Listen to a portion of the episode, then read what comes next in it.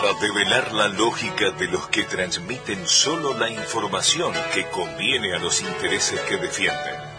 Porque la información no es una mercancía a consumir, porque las condiciones locales son las que deben determinar el pensamiento político y para que la sensatez ocupe su lugar, vamos tirando botellas al mar.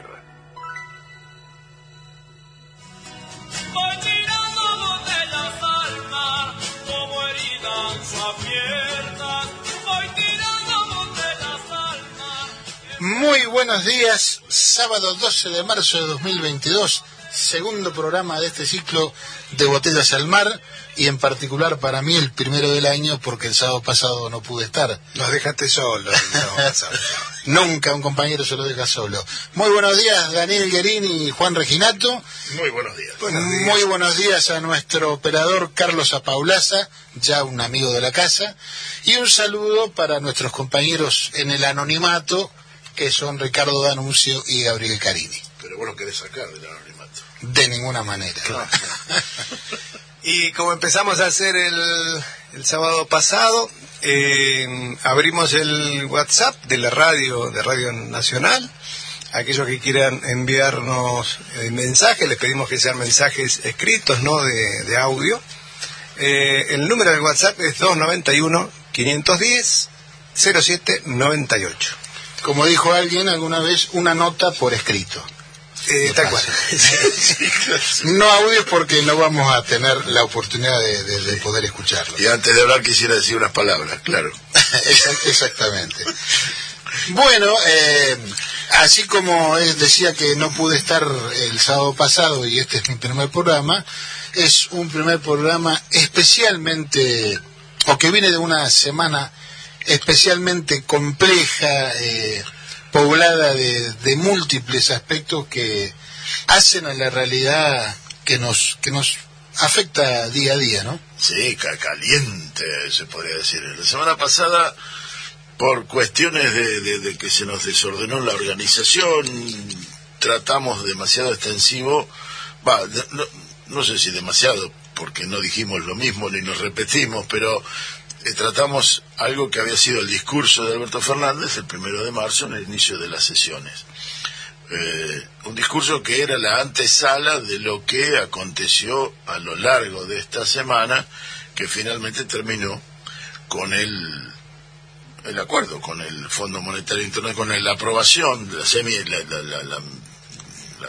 en diputados del acuerdo alcanzado con el Fondo Monetario Internacional, en el que bueno, hubo muchos ribetes y muchas idas y vueltas y, y, muchos posicionamientos y reposicionamientos. analizar lo que aconteció, eh, que de alguna manera creo que se va a proyectar y prolongar hacia la Cámara de Senadores, que, bueno, ya está en la Cámara de Senadores el, el, proyecto, habrá que ver si alcanza senadores a tener eh, en comisión los dos tercios de acuerdo para que ingrese esta semana y si no tendrá que ingresar la semana que viene, reglamento interno del Senado que es distinto a diputados. Eh, y, pero de, todas maneras creo que eh, la parte fuerte va a ser de la oposición adentro del Senado para otorgar esos dos tercios y que el acuerdo salga esta semana. De lo que no se puede tener dudas es de que el asunto dejó mucha tela para cortar. Correcto. Y yo creo que lo convierte en el, en el asunto excluyente de análisis, junto, por supuesto, con el conflicto Rusia-OTAN. Me parece que esos son los dos aspectos que se, que se roban el, la actualidad de esta semana que pasó.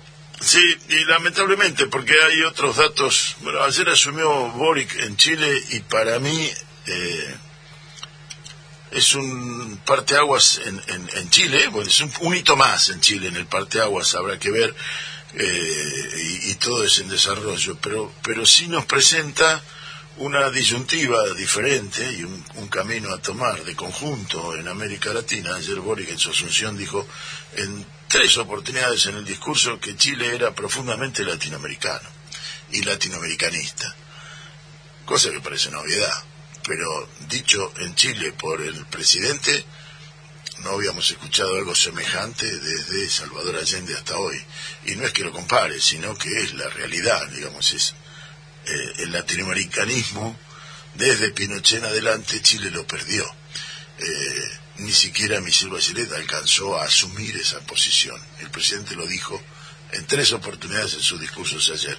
Y esto lo entronco con el, el, Fondo Monetario Internacional y el acuerdo logrado, porque es una realidad distinta y las realidades distintas merecen ser tratadas de distinto modo.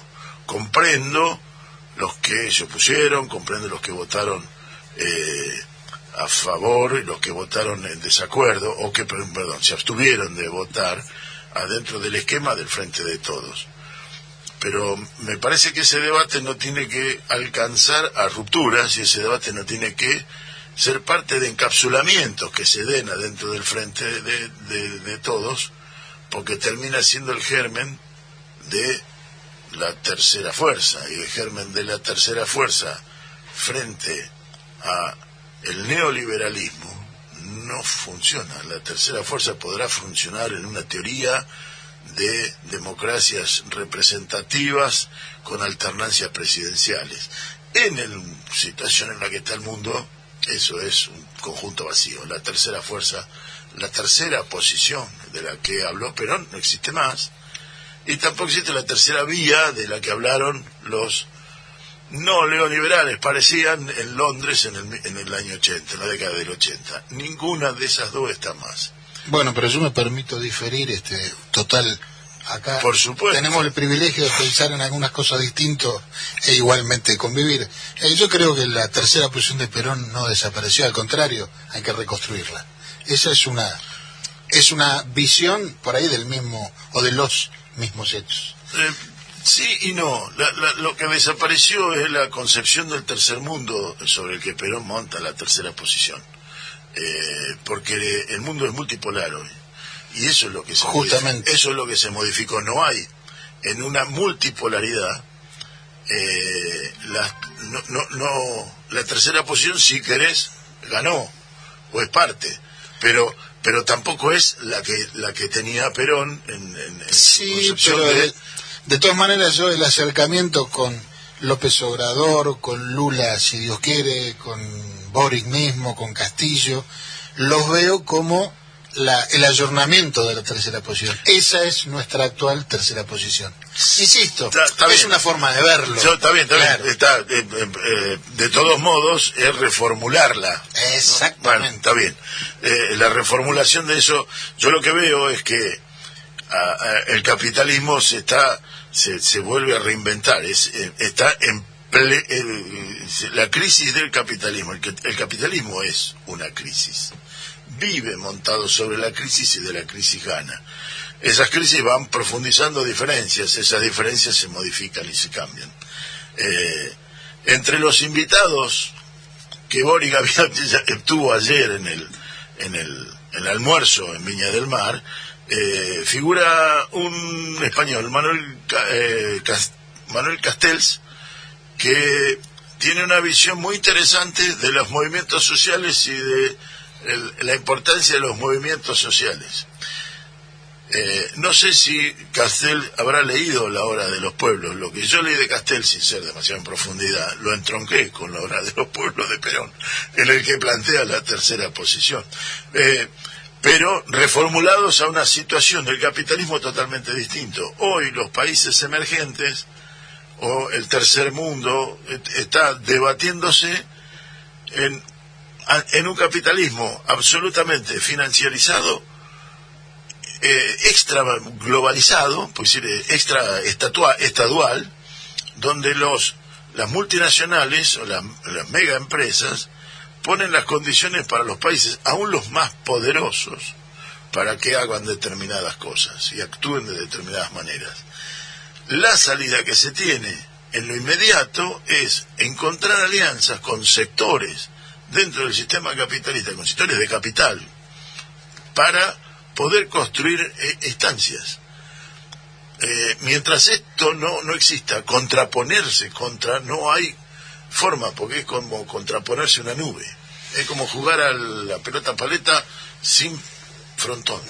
Sí, por eso Perdemos creo- la pelotita siempre. Por eso creo yo es la necesidad de reforzar la idea de Estado-Nación, de volver al concepto de Estado-Nación, y eso explica también los esfuerzos que hace el gran capital financiero internacional a través de diversos mecanismos para eh, destruir esos esa identidad nacional que tiene cada pueblo. destruir, condicionar, ¿sí? distintas, distintas este, alternativas dispone. Vos, Daniel, mencionabas hace un rato la necesidad de no encapsular a las diferencias que puede haber dentro del, del, conjunto del, que hoy es el frente de todos y que representa a ese proyecto de, de país.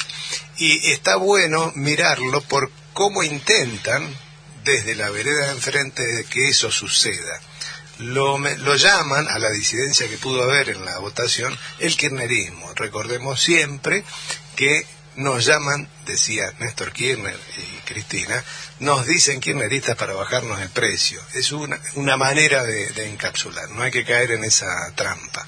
El movimiento nacional, con todas sus diferencias, con todas sus líneas, necesita de todos y cada uno de sus sectores más dinámicos, de sus sectores menos dinámicos, de sus sectores más conservadores, que también los tiene, y de sus sectores productivos. No puede quedar nadie afuera. Esa visión es la que nosotros tenemos que seguir sosteniendo. Justamente eh, después, más adelante en el programa, vamos a recordar eh, el 11 de marzo la, la elección que gana Héctor J. Cámpora.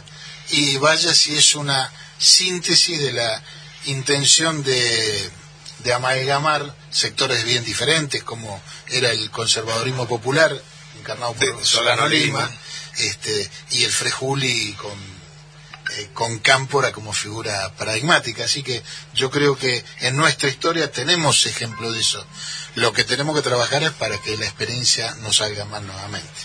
Por, por acá nos dice, eh, Yana, ese fue el primer día que, la primera vez que voté en mi vida. ¿Sí? Saludamos. Gracias. Ciertamente. Y a mí lo- me lo dijo alguien alguna vez y le digo, ¿y votaste con el 60% o votaste contra? No, con el 60. Desde entonces lo llamo compañero a, a- a quien hizo eso. Pero es muy interesante lo que lo dice Claudio, es decir, de traerlo a Solano Lima como representante del conservadurismo, que era lo que el conservador popular. Y Ritondo, algo de historia debe tener en su cabeza, quiso hacer la Solano Lima en contraposición a la Cámpora. ¿eh? La familia Solano Lima, digo, ni mamá, o- mi, mi abuelo No, hubiese claro. estado con vos. pues este, Es cierto, existió ese intento. existió ese Sí. intento. Pero la cuestión es que entonces la, la historia demuestra que siempre la lucha popular pasa por eh, el frentismo, por la, la alianza, nunca por el sectarismo ni el encapsulamiento, como Eh, bien lo llamabas vos. El, el encapsularse es una... en- entrar a los 90, eh, mejor, a entrar a los 80 en la democracia, digamos, en, en- en un esquema de encapsulamiento, que creo que de alguna manera pasó, eh, lo hicimos a partir de que se había terminado con un golpe de Estado en el 76, encapsulados en, en pugnas inconducentes, o mejor dicho, conducentes a, lo que, a donde fue. Y este es el riesgo. Si, eh, Alfonsín comienza su mandato con, con mucha esperanza de parte del pueblo argentino, aún de quienes no lo votamos. Me sumo a la esperanza que representó aquello. Sin embargo, a tres años, Plan Austral, la puerta abierta al neoliberalismo. Volver a un Martínez de O reformulado, modernizado. No, ni siquiera es imposible modernizar eso, pero, pero volvimos a eso. Y es lo recurrente. Entramos en debate de a ver quién es más no sé qué, y nos quedamos empantanados en una cuestión en la que el enemigo es tan poderoso que nos convence o convence a parte de los nuestros. Eh, y ese es el problema. Y nosotros dejamos que parte de los nuestros caigan en manos de ese enemigo. Eh, Sí, y, y más grave todavía, no solo parte de los nuestros, sino parte de la gente que no tiene una posición tomada, del pueblo de a pie. Eh, de, según una estadística que salió hace muy poquito, un 40% de la gente, como se le llama, 40% del pueblo, cree que la deuda que fue objeto del acuerdo la tomó Alberto Fernández. Entonces digo, vaya si tenemos mensajes para dar hacia afuera. Porque digo, no, por ahí no se insistió lo suficiente, si no, no hubiera pasado esto, pero muchachos, recordemos que la deuda en dólares monstruosa la tomó un señor que se llama Mauricio Macri. Más allá de que uno esté de acuerdo, contento o no con lo que ha actuado Alberto Fernández desde hace un poquito más de dos años, la deuda en dólares la tomó Macri, porque uno lo escucha a, varios impresentables, a Tetaz, a Iglesia, bueno, no vale la pena nombrar mucho más, este, y están diciendo que... Claro, para ellos es lo mismo la deuda en pesos que en dólares. Exactamente. ¿En sus vidas harán lo mismo? No creo, no, creo que, ¿cierto? que vayan me parece que no, me parece que no. Parece que no. Eh, y, hay muy, eh, y aparte digo, perdón, y el destino de la deuda, porque es cierto que el gobierno del Frente de Todos tomó una montaña de plata la tomó en pesos. ¿Y saben para qué? La tomó para que no se muera la gente.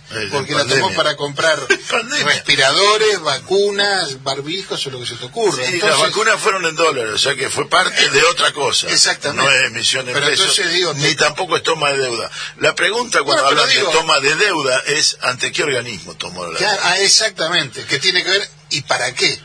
Entonces, ahí hay una, una serie de, de, de, de falacias eh, que, que se terminan construyendo como una cuestión verdadera porque la propalación de esas falacias eh, hasta el hartazgo termina en esto. Y fíjate que eh, Guzmán en la comisión le responde a uno que hizo esa, esa, esa aseveración y le responde decir, no, no, no, nunca he escuchado algo de tan bajo una barrabasada tal. no, pero no adjetivó, la adjetivó muy, muy, muy altamente. Eh, muy despacito, eh, como, es Guzmán. y con una calificación fuerte, a la que se ofendieron. Se ofendieron, tienen el derecho de decir estupideces, y si le decís eso me parece que es una estupidez, se ofenden porque lo dijiste estúpido, pero dijeron una estupidez. Y, y esto es, y niegan lo que dicen ellos mismos. Es muy complejo. Se olvidan y desconocen de que su ministro de Economía dijo que el país estaba desendeudado. Eso lo dijo su ministro de Economía. Lo niegan. Y si es así, está equivocado. El ministro de Economía que pusieron ellos cuando era ministro de Economía, dicen que estaba equivocado. Es muy difícil eh, cuando lo que tenemos enfrente para rebatir algo termina siendo un, un, un flan que no le preocupa. Porque el fascismo tiene una de las cosas más, eh, eh, más interesantes y complejas de analizar, y es que no le preocupan las contradicciones, sus propias contradicciones. El fascismo puede decir que es nacionalismo y abrir una cuenta offshore. El fascista puede abrir una cuenta offshore y a la manera que firma la apertura de la cuenta grita viva la patria. no tiene problema con eso. Nosotros vemos el problema en eso, que obviamente está el problema en eso, pero ahora, digo, me parece que la tarea es lo que marcaba Claudio también, ¿no? Es decir, recordemos lo elemental, recordémoslo todas las veces que podamos, recordémoslo de manera simple para que ese mensaje que lo intentan enturbiar, que lo intentan este, enroscar, que lo intentan confundir, siga siendo claro. La raíz de los problemas, explicarlos fácilmente, porque los hechos son son son, este, son sagrados, digamos, ¿no? No, se puede... Claro, que alguna vez en los libros de historia esté la deuda de Macri, un capítulo así. Eh, porque si no es cierto, uno pierde la esencia y cae en la trampa, porque es eh, a todas luces una trampa. Eh, me parece que vale la pena y ahora lo vamos a hacer dentro de un ratito, analizar el acuerdo, analizar las consecuencias, cómo se, eh, cómo se comportó cada sector, eso está todo muy bien, pero no perdamos de vista cuál es el origen, la raíz del problema. Eh, sí, y, lo que planteamos acá es, Leonardi comenzó su discurso después de dar el golpe sangriento de Estado que dio, eh, diciendo no hay ni vencedor ni vencido. Algunos capaz que le creyeron, la historia la historia marca que lo que hicieron fue absolutamente lo contrario. Los vencidos fueron perseguidos, torturados, asesinados, fusilados y este proscriptos. Y, y esto es eh, eh, es de alguna manera lo que se está debatiendo con una oposición que se quedó con aquel discurso como si fuera verdadero y, e insiste con ese discurso. No hay que olvidarse que hubo un ministro que dijo y había escrito mi golpe de Estado preferido es el de 55. Ah, no, no, no. Eso lo dijo un ministro de ellos, no no es que lo encontramos en un mamá o en el, en el colectivo y dijo una barra basada, lo dijo un ministro. Y, y, esto lo dice. Y otro que fue, fue director de medios de ese gobierno, acaba de decir, bueno, vos crees en tus datos, yo creo en los míos. Buenísimo. Buenísimo, listo, está bien. Se no, las 7. es como yo te digo, el sol, el sol sale a las 6 de la tarde y me dicen, no, sale a las 6 de la mañana. Bueno, para vos. claro, yo para vos. Mi reloj dice que son las 18. Claro. Bueno, esa es la posverdad, ¿no? es el negarte, el negarte en la cara. Pero, pero forma parte del plexo este intelectual que dice, no sabemos lo que pasó, pero no va a volver a pasar. Esa es muy buena síntesis del gobierno de Mauricio Macri. La otra, la otra tesis que hay que analizar siempre y tampoco dejarla a un lado, es que el Fondo Monetario Internacional no se equivocó cuando le prestó 45 mil, en realidad le había programado prestar 57 mil millones de dólares. Pero no se equivocó, es yo creo que una operación absolutamente intencionada, sabiendo que Argentina no la podía devolver porque era evidente, se da cuenta un chico de tres años que sepa, o de cinco, que sepa sumar y restar nomás. Entonces, este, fue algo, una estrategia planificada para prolongar la dependencia, que en definitiva de eso se trata. De eso se trata en la cabeza de playa. Y por eso, sobre eso, y con la cabeza de playa, ya te desembarcaron. Ya están en Guantánamo, ya, ya la ganaron. Eh, Bahía Cochino ya hicieron la cabeza de playa. Imaginemos esa tesis. ¿Qué hacemos? Claro, bueno. Sí, porque la resistencia, si cuando Alberto abrió la puerta de la Casa Rosada, el FMI estaba dentro. Y esto que parece, esto no es una metáfora, esto es un hecho concreto, de si nos van a venir a monitorear, nos están monitoreando. Está dentro, Alberto. Porque ya está hecho el acuerdo con el fondo desde antes. Ir a la Haya, son, qué sé yo, son berrinches. Sí, yo no, no, no, no, pero yo no, no, renunciaría. No, no, está bien, pero, no, es un camino de acción. Pero, no es un camino de acción. Claro, es, es, un camino en todo caso complementario. Complementario. Eh, pero, es como, pero además digo, y esto no es poco importante, es como si yo te digo, este, mmm, Macri me estafó, entonces le voy a hacer juicio y lo, vamos a Comodoro Pi y mira, digo, lo más probable es que pierda. Y la Haya y todos los organismos internacionales de administración de justicia y están manejados por imperio, están manejados por lo mismo que manejan el fondo. La Haya no está reconocido por Estados Unidos. Pero digo, aún así no hay que renunciar a eso. No, está bien, pero van los países y hacen un reclamo y un planteo. Y, y hay situaciones extremas al límite donde la Haya toma. Fíjate la salida al mar de Bolivia. Lo tomó la Haya después de seis años, creo que pasaron, o cinco, de que se hizo la presentación tomó el caso. Claro que la salida a Bolivia es un hecho consumado. Para los bolivianos no lo tienen, no lo perdieron. Para los chinos no lo tienen y lo aprovechan. Y entonces ahora, en el medio, ya está. Ahora, cuando, cuando fue la guerra del salitre, no existía la Haya, pero de haber existido, la situación hubiese sido sobre el hecho lo mismo que ahora. Y si Bolivia mientras no tiene salida al mar, tiene que buscar un río para salir al mar. mientras. Tiene que encontrar caminos y habrá que hacer acuerdos y bueno, y ayer este buscarle la vuelta. Ayer Arce se abrazó con Boric y ayer Boric pidió, invitó particularmente al presidente del Senado de Bolivia que estuviese presente y entonces abre esperanzas. Y este es el camino, y el camino pasa por ahí. Seguro, Y siempre vamos a tener que tener una relación con sectores del capital para poder hacer esto. Porque hay una cosa también en esto, es que es, es muy difícil gobernar un país sin tener relación concreta con quienes generan riqueza. Sean los sectores que sean y todos los sectores son indispensables. Pero no lo haces con lo que llaman economía popular o con lo que llaman... No, los sectores de capital, los que suman al PBI y tenés que tener una relación con lo que suman al PBI y tienen que estar con vos lo que suman al PBI. Que no implica dejarte manejar por ellos. Tenés que tener pero, una relación. Pero además tenés que hacer política sobre ellos, porque adentro del masacote de lo que maneja el PBI tenés quienes se sientan en Uruguay y hacen lo que hacen desde Uruguay y juegan a que Macri gane las elecciones y tenés los que están analizando inversiones.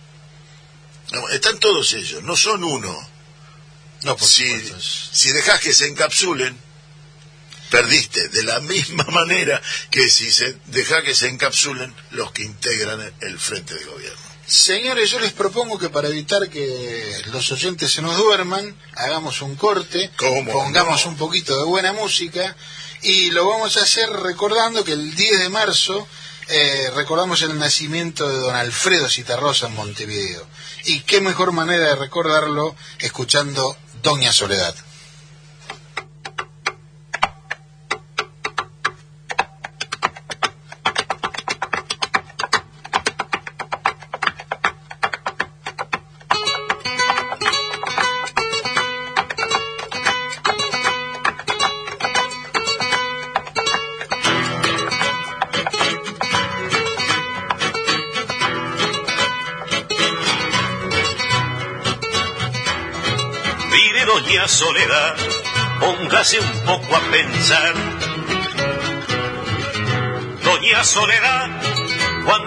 Personas habrá que la conozcan de verdad? Yo la vi en el almacén, peleando por un vinte. Doña Soledad, y otros dicen haga el bien, hágalo sin mirar a quién.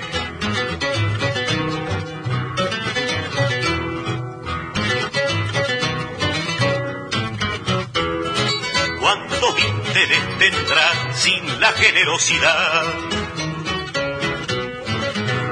Doña Soledad, con los que pueda comprar el pan y el vino nada más. La carne y la sangre son de propiedad del patrón. Doña Soledad, cuando Cristo dijo no, usted sabe bien lo que pasó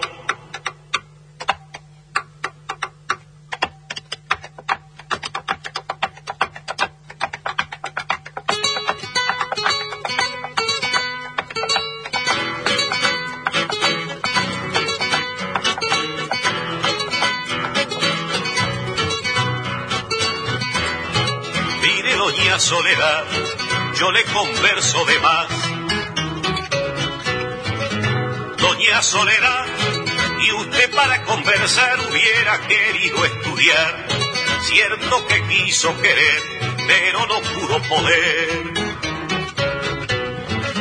Doña Soledad, porque antes de ser mujer ya tuvo que ir a trabajar. Mire, doña Soledad, póngase un poco a pensar Doña Soledad, ¿qué es lo que quieren decir con eso de la libertad? Usted se puede morir, eso es cuestión de salud.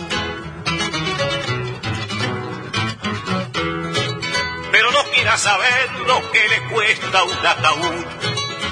Doña Soledad, hay que trabajar, pero hay que pensar, no se vaya a morir, la van a enterrar Doña Soledad, hay que trabajar, pero hay que pensar, Doña Soledad. Muy bien, escuchamos a Alfredo Citarrosa, un tema que es emblemático, es un himno, casi diría. Es este, don Alfredo, vos sabés que él estuvo en Bahía un poco antes de, de fallecer y no sé qué pasó que no lo fuimos a ver no pude, no estaba, no sé. Y la verdad que me arrepiento hasta el día de hoy de no haberlo ido a ver, creo que estuvo en el Club Olimpo. Eh, Guitarra Negra es una obra, es una sinfonía, una obra maestra, es, es, imperdible, es imperdible, no, no, no, no, no, no se puede. Eh, el otro día escuchaba una anécdota de él en, exiliado en España, lo contratan para cantar siete temas en un boliche, un bar, en un Cuando antes de subir los músicos cobran y cuando va a cobrar antes de subir a tocar, le dice, mira, no, no, no pude juntar todo, te voy a pagar la mitad. Bueno, dijo don Alfredo, cobró la mitad, se sentó, cantó tres temas y medio. Cuando, cuando terminó el medio tema, le dijo al público, dice, bueno, a mí me contrataron por siete, pero me pagaron la mitad, así que canté tres y medio. Ahora me voy a ir al boliche que está en la esquina, el otro del frente, y voy a tocar todos los temas que ustedes quieran. Agarró la guitarra y se cruzó la calle y empezó a tocar los temas sin cobrar en el boliche de frente. Bien renegado, como, como debe ser. eh, pero qué enseñanza el capitalismo Sí, y la mano sí. de obra y el uso de la mano de obra. Me, me, me contratas por siete, me paga la mitad, te canto tres y medio. Ahora, después, porque porque me gusta y quiero mi pueblo, Y canto después, gratis. sí, porque que después canto donde tengo ganas. Pero Totalmente. Pero qué, es- qué buena anécdota. es, no no, es, es- es fantástica, es fantástica. Eh, pero bueno, eh, Muchachos, yo le- les propongo, mientras eh, tratamos de poder establecer comunicación con Gisela Giuliani, que queremos hablar con ella para ver en el plano local, especialmente la apertura de sesiones y demás, este seguir analizando porque, como decíamos al principio, este tema de, de la deuda externa más el acuerdo tiene mucha tela para cortar, entonces me parece que vale la pena seguir analizando. Muy bien. Bueno, Yo eh, arrancaría o, recom- o retomaría el tema. eh, ahora, si ya caracterizamos cuál y cómo fue el proceso de endeudamiento, ¿qué pensamos de lo que se podía hacer? Es decir, sabemos que hay posiciones que sostienen que no debería haberse hecho el acuerdo, otras que sí, pero de otra manera. Bueno, es importante analizar esto. Yo les propongo entonces que este análisis lo hagamos ahora a continuación Bien. y mientras recibamos a Gisela. Ah, está- estamos con Gisela en el teléfono. Eh, Gisela, nuestra presi- la presidenta del, del bloque del Frente de Todos, eh, y que nos, la, la semana pasada le hicimos la pera y no la llamamos, así que le pedimos disculpas al aire. Y queríamos tratar primer tema. Gisela, ¿estás ahí? Buenos días, Daniel. Sí, ¿qué tal? Buen día. ¿Cómo Daniel? Juan, Claudio, te saludamos. Muy buenos días. hola, buen día. Eh, ¿Qué tal? Vos fuiste una, obviamente que estuviste en la, en la sesión de apertura del Consejo Deliberante, donde el intendente Héctor Gay dio su, su discurso inaugural y queríamos conversar un poquito de, de ese discurso de tu visión, de cómo lo recibiste y si, eh, cómo se puede imaginar la función legislativa en los dos años que le quedan de mandato a, a Héctor. Mira, nosotros eh, expresamos públicamente que nos pareció un discurso muy vacío de contenido. Un discurso que inicia el séptimo año de la gestión eh, y donde realmente se hizo un raconto mínimo de algunos programas sin cuantificarlos, sin cualificarlos, sin conocer realmente eh, eh, el objetivo que eran los destinatarios, ¿no? Y la verdad que mm, pobre no anunció, por ejemplo, el envío de ningún proyecto eh, al legislativo. Nosotros esperábamos que anunciara algo vinculado a modificaciones del Código de Planeamiento Urbano, ¿no? Que es un tema que se viene hablando. Y bueno, la verdad que no lo anunció. Entonces, no se nombró, por ejemplo, políticas sociales, no se habló de niñez, de política alimentaria, no se habló de adultos mayores, no se habló de género, no se habló de vivienda, no se habló de hábitat y no hubo una sola mención a los atentados que sufrieron eh, organizaciones, eh, o sea, los hechos antisemitas o los hechos de violencia política, las amenazas que ha sufrido una dirigente como Olga Curipán, amenazas de muerte en dos oportunidades. Así que la verdad que totalmente, no sé si la palabra es decepcionado, te podría decir que pensé que iban a disimular más. Eh, con el planeamiento urbano eso también, eso lo subrayábamos, eh, porque se ha jugado con excepciones en el planeamiento urbano. permanentemente. Y, y entonces capaz que le resulta cómodo a la, la, la retización de, de Héctor Gay de hacer por, por- tomar por el camino corto y resolver cuestiones breves con la mayoría en el Consejo. Da el aspecto que es así. Mira, lo que pasa es que las ciudades van creciendo y hay que definir ciertos parámetros para que no sea desordenada. Después se llenan la boca hablando que van a otras ciudades y que las ven con urbanizadas, es el término que usan habitualmente. Pero cuando uno deja que la ciudad crezca sin definición de hacia qué sector, si tiene que ser en altura, definir eh, metros de terreno, para poder después analizar los servicios, porque, a ver, la factibilidad de agua, como el atendido de luz, de gas y otros servicios, como son servicios educativos o de transporte público, hacen al diseño de una ciudad, ¿no es cierto? No solamente definir un lote y, y digamos que ahí se haga una casa. No, no, Entonces, obra- bueno, nos parece muy preocupante. sí, agua y obras sanitarias es lo más complejo, me parece, y que no Es depende, muy complejo, y que no pero depende del municipio. Eso, esa, esa No, pero sí las es- gestiones Claro. eh, en términos de cómo lo diseñar, ¿no?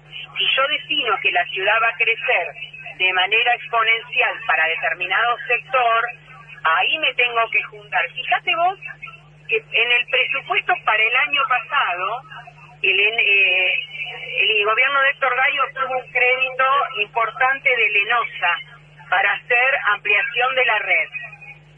Y si no tenemos un... ¿Hacia dónde crece la ciudad? O, o vamos atrás del problema, vamos tirando extensiones a como dé, ¿no? Y obviamente este crédito tomado sin haber nunca hecho una reunión para pensar la digamos el déficit estructural que tenemos del agua de la provisión que por suerte el gobernador definió toda esta batería de obras licitadas, algunas adjudicadas y otras ya desarrollándose, que nos va a permitir hacer la solución de fondo. Hay eh, otra cosa de la que hizo el, en el tratamiento electoral fue la de la eh, la- el tratamiento de la pandemia y plantea la apertura de nuevos centros de atención primaria. Eh, te he escuchado ser una fuerte crítica de cómo se desarrolló en, en- en Bahía Blanca y lo que vos has ido di- diciendo a lo largo de los años de, de gestión de GAI y tuyas en el Consejo no se condicen con lo que GAI afirmó en, en el... No. En el Y lo sigo sosteniendo. Una cosa es hacer un centro de salud. Y bienvenido, porque qué mejor que tener un espacio físico con una infraestructura adecuada, tanto para los equipos de salud como para los vecinos y las vecinas que van a concurrir ahí. Pero eso no es suficiente. A eso hay que dotarlo de servicios, de personal, de una política pública de salud. Héctor Gay asumió con 56 centros, algunos es cierto de estructura más precaria, ubicados en algunas sociedades de fomento, pero cerca de sectores donde esos barrios necesitan la oferta allí, muy, muy a la mano. Hoy andan en 30, 32, 33. Digo, bueno, ¿cuál es la política? Esto lo hemos preguntado muchas veces. ¿Van a ser un centro principal y luego algún centro satélite con menos servicios pero penetrando en algunos barrios? La verdad que lo desconocemos. Entonces, bueno, eso es preocupante.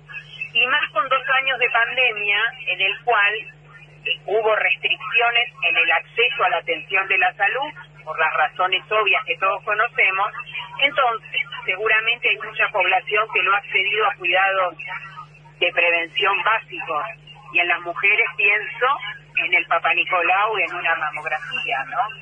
Entonces digo, o personas que no han podido hacer una adherencia a un tratamiento crónico de determinada enfermedad por dificultades en el acceso. Digo, bueno, si encima seguimos raleando y concentrando en algunos lugares sin pensar en esto que yo planteo, en distintos niveles de redes para llegar y penetrar a toda la ciudad, ahí es donde estamos en problemas. Bien, Gisela, yo te quiero sacar un poco del análisis este e ir un poco mirando hacia adelante.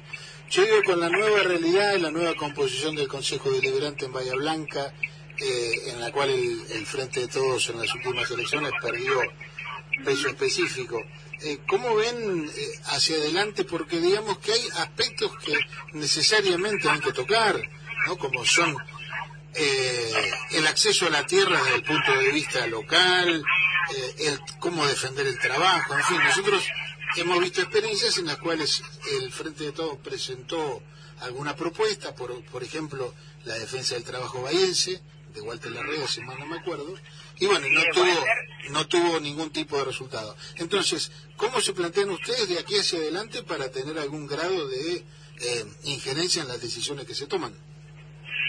Mira, para nosotros eh, fueron difíciles los dos años anteriores porque también ellos tenían la posibilidad de, de, digamos, de sacar los expedientes con el doble voto de la presidencia o a veces por mayoría, porque a veces tenían eh, todos los votos, ¿no? Con la concejal izquierda en ese momento. Nosotros ahora somos menos, es cierto que eh, vamos a tener que ingeniárnosla, pero siempre estamos proponiendo algún tema de discusión y rechazando absolutamente con fundamento estos temas absurdos que se presentan, como no usar barbijo, etcétera, etcétera. Pero bueno, eh, también nosotros hoy estamos en la calle, que me parece que ese es nuestro espacio natural, ¿no? Y yo en este momento salgo de una actividad de salud bucal en Estela Maris. Y bueno, eso es lo que nosotros sabemos hacer, que se organizó a partir del Foro Popular de Salud, esto es lo que nos sabemos y lo que nos gusta hacer y el contacto diario con los vecinos y vecinas en sus barrios. Yo creo que ahí vamos a poder recuperar el cara a cara que, a nosotros los dos años de, de la pandemia nos complicó mucho, ¿no? Eh, nos complicó como a todos y a todas, por supuesto. Y pero bueno, teniendo también una responsabilidad en la política de defender fuertemente la política sanitaria del gobierno nacional y provincial que tan atacada y vituperada fue en la ciudad. Y bueno, me parece que esa es la nueva lógica nuestra, ¿no? Seguir firmes en nuestras convicciones. El bloque estamos muy bien. Realmente estos dos meses tuvimos ya como cinco sesiones extraordinarias y este jueves comenzaron las ordinarias. Estamos eh, articulados, organizados, eh, sabemos el trabajo que tenemos que hacer todos con la disposición para participar de las comisiones. Vos hablabas del tema de tierra, bueno, nosotros vamos a tener una concejala permanentemente trabajando en, el Consejo de Hábitat, como en el Consejo Local de Mujeres, como en el de Niñez, como en Arbolado, como en Discapacidad, eh, digamos, bueno, eh, estamos ocupando los lugares claves donde nos parece que ahí donde también concurren las organizaciones de la sociedad civil y colegios profesionales, tenemos que poner nuestra voz como espacio político. E-, esto que decís, discúlpame, eh, lo que decías un poco al principio de la respuesta, ¿lo puedo traducir como salir a buscar el, apoyo popular, el apoyo territorial eh, que no tienen institucionalmente en el Consejo? Sí, porque a ver, eh, nosotros siempre hemos sido fuertes en los barrios más populares, y en los últimos tiempos, no solo en esta elección, y hay, nosotros diferenciamos en una ciudad con las características de Bahía Blanca, diferenciamos las elecciones ejecutivas de las legislativas, porque generalmente en las ejecutivas la figura se desprende del sello. Nosotros del sello decimos juntos el sello frente, ¿entendés? A eso me refiero. Y entonces en las legislativas siempre hemos estado este último tiempo con dificultades internas, por supuesto, para poder amalgamarnos en unidad y hacer una propuesta, y externas porque evidentemente no nos ve el vecino y la vecina de la ciudad como una opción. Pero bueno, después, llamativamente, cuando aumenta el colectivo o cuando hay algunas dificultades, sí sentimos que nos vienen a buscar como por ahí entendiéndonos como motor para poder eh, frenar determinadas cuestiones. Bueno, entonces me parece que por ahí tenemos que ver la manera de mejorar esta comunicación cara a cara. Y estos dos últimos años fueron muy duros para nuestro espacio, en esos términos. ¿eh? Gisela, una pregunta. Eh, da, la impresión de que en la agenda pública hay un, sector de la sociedad que está sobre representado. Un poco vos lo mencionabas con esto de discutir el tema de los barbijos, el pase sanitario, una serie de temas que, que, los instala un sector de la sociedad que está sobre representado, desde mi punto de vista, en la agenda pública. ¿Cómo, cómo si, ese sector está sobre representado, hay demandas y, necesidades de otros sectores que no están siendo representados en esa agenda? ¿Cómo, cómo se van eh, instalando estos, estos temas? Esto que vos estás planteando de ir al, al, al, territorio es parte de, ese, de esa representación. Sí, eh, ir al territorio y generar una actividad en conjunto con quienes viven en ese territorio me parece que en ese ida y vuelta está la fortaleza de poder decir, si diseño algo, si pienso algo en conjunto, eso como que uno lo aprende, ¿no? Quien vive en el lugar, o sea, como una práctica beneficiosa para el lugar, no solamente para el espacio político, está claro, no todo se puede estar midiendo en términos electorales porque no, no, está claro. es una locura. No, no, nosotros, nosotros realmente creemos en las cuestiones de la transformación y la política como, como el vector para ir hacia ese lado. Eh, después yo creo que también este, los medios instalan determinadas agendas. Por ejemplo, se votó, fue un proyecto en conjunto entre Juntos por el Cambio y Avanza Libertad, el del barbijo. Bueno, la verdad que a nosotros nadie nos llamó para preguntarnos qué pensábamos bueno, qué sé yo, será más interesante promocionar ese proyecto. Nosotros seguimos creyendo que es un tema que atrasa, que hemos podido, gracias a las medidas de cuidado, empezar las clases y, sostenerlas, también midiendo con cuidado, sabiendo que han aumentado un poco los casos, porque estamos en esta etapa de vamos a convivir con este virus y las condiciones epidemiológicas se mantienen, con la vacuna y con el barbijo, que creo que el barbijo es algo que, a ver, lo podemos usar. Y, yo creo que los niños realmente lo han incorporado. y seguramente después se deje y ojalá podamos no más tener que estar pensando en esas cosas. Pero digo, lo real, lo deseable y lo posible. No estamos en la situación previa igual a la aparición del estamos, digamos, atravesando una situación muy buena, que ojalá podamos seguir así, que ojalá no aparezca ninguna variante, eso no lo sabe nadie en el mundo. Entonces, hay cosas que hemos incorporado, como cierto distanciamiento, mejorar la ventilación, ponernos el barbijo en ambiente cerrado, que la verdad que son cosas menores por, si las comparamos con todo lo que pasamos, ¿no? y con las muertes que se llevó este virus. Sí, sí, sin duda. Eh, bien, yo, yo eh, última por, por mi parte, ¿no? Uno después de escuchar el, el discurso del intendente, uno le queda la sensación de una ciudad que se marchita. Eh, ¿cómo, ¿Cómo podemos eh, cambiar esa, esa sensación, ese, ese, ese vacío? Creo que vos mencionaste la palabra vacío cuando, cuando empezamos. Eh, ¿Cómo, cómo podemos este, eh, romper esa sensación? Yo, digo, después podemos hablar de medidas, podemos hablar de, cuestiones, pero digo, queda una sensación de nada, queda una sensación de un hombre que está este, trabajando a reglamento, probablemente, quizás este, esperando su jubilación, da, esa impresión, ¿no? Este, ¿cómo, ¿Cómo armamos para, para salir de eso? Mira, yo creo que los espacios políticos tenemos una responsabilidad clara, concreta y, muy muy central en mostrar que otra ciudad es posible.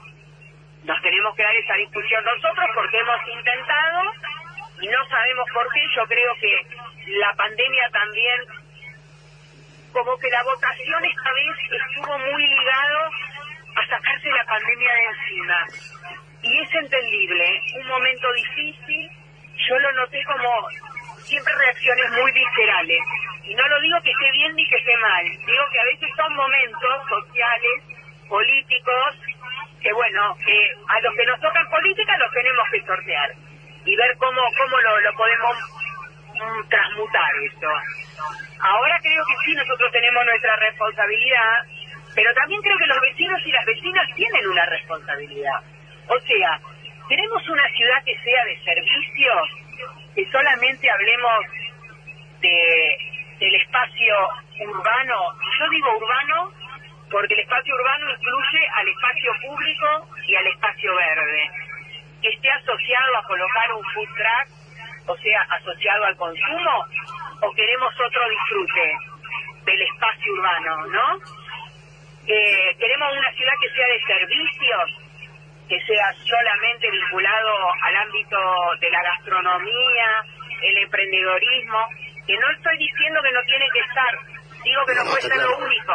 No, está claro. No puede ser el eje, no puede ser el Es una ciudad que tiene una masa crítica y una fuerza, y un, o sea, para convertirse en el nodo de la provincia de Buenos Aires y realmente la puerta al sur, como se decía hace muchos años. Sí, Pero para eso hay que trabajar, Claro. hay que generar las medidas para la producción. Medidas para la producción, ¿solo va a ser eximir tasas? No, sí, eso es lo que salió, ¿no? Claro. Bueno, Sí, sí. nosotros en ese expediente hicimos un despacho, está y está, los expedientes son públicos, lo pueden ver, y si no nosotros se los podemos facilitar, donde estimamos una serie de medidas que también acompañaban a la, a la pequeña y mediana empresa. Porque digo, si no quedamos en, en, en esa chiquita, en la campaña nosotros propusimos que se generara un área de producción y, lo, y dijeron que sí, pero porque lo propusimos nosotros. En el 2018 ya habían desarmado el área de producción, que lo acompañó todo el Consejo Deliberante menos Unidad Ciudadana. Y ahora lo vuelven a poner. ¿Pero para qué? Vamos a tener el gasoducto, esta obra tan importante que pasa cerca de Bahía. Son oportunidades de la ciudad. Vaca Muerta son oportunidades para la ciudad. Digo, hay que pensar, hay que sentarse, hay que abrir el juego. Y a mí me parece que en una cosa tan importante, que es un, digamos, es un piso para pensar la ciudad, convocar a, a expertos, eh, no sé, eh, convocar, convocar, Sí, sí, se puede. abrir la discusión. Hagámoslo. Gisela, te tenemos, te tenemos que dejar, este, como siempre te agradecemos un montón Bueno. y seguramente a lo largo del año se repetirán estas entrevistas porque bueno, este, de alguna manera sos la, sos la presidenta del bloque de concejales. Así Bueno. que te agradecemos mucho y te decimos hasta cualquier momento. Bueno, dale, muchas gracias a ustedes. Muchas gracias, un fuerte abrazo. Chao, hasta luego. Muy bien, era Gisela Gigliani, la doctora Gisela Gigliani, presidenta del bloque del Frente de Todos del Consejo Deliberante. Y ya nos estamos yendo a las noticias y lo vamos a hacer recordando a- al gran Astor Piazzolla, del cual el 11 de marzo se cumplieron años de su nacimiento. Y lo hacemos escuchando Contrastes.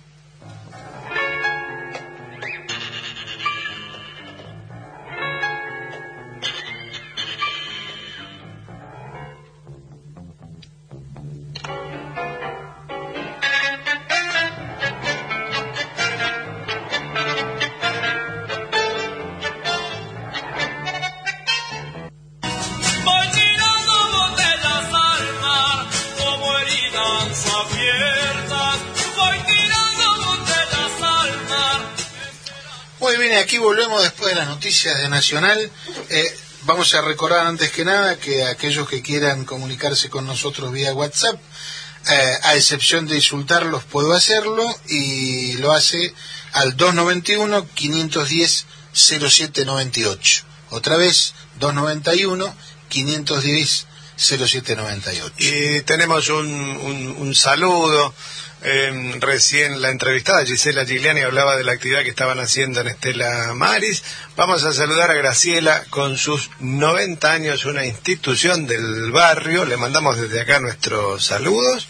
este, y que siga tan bien como está. Como, como está.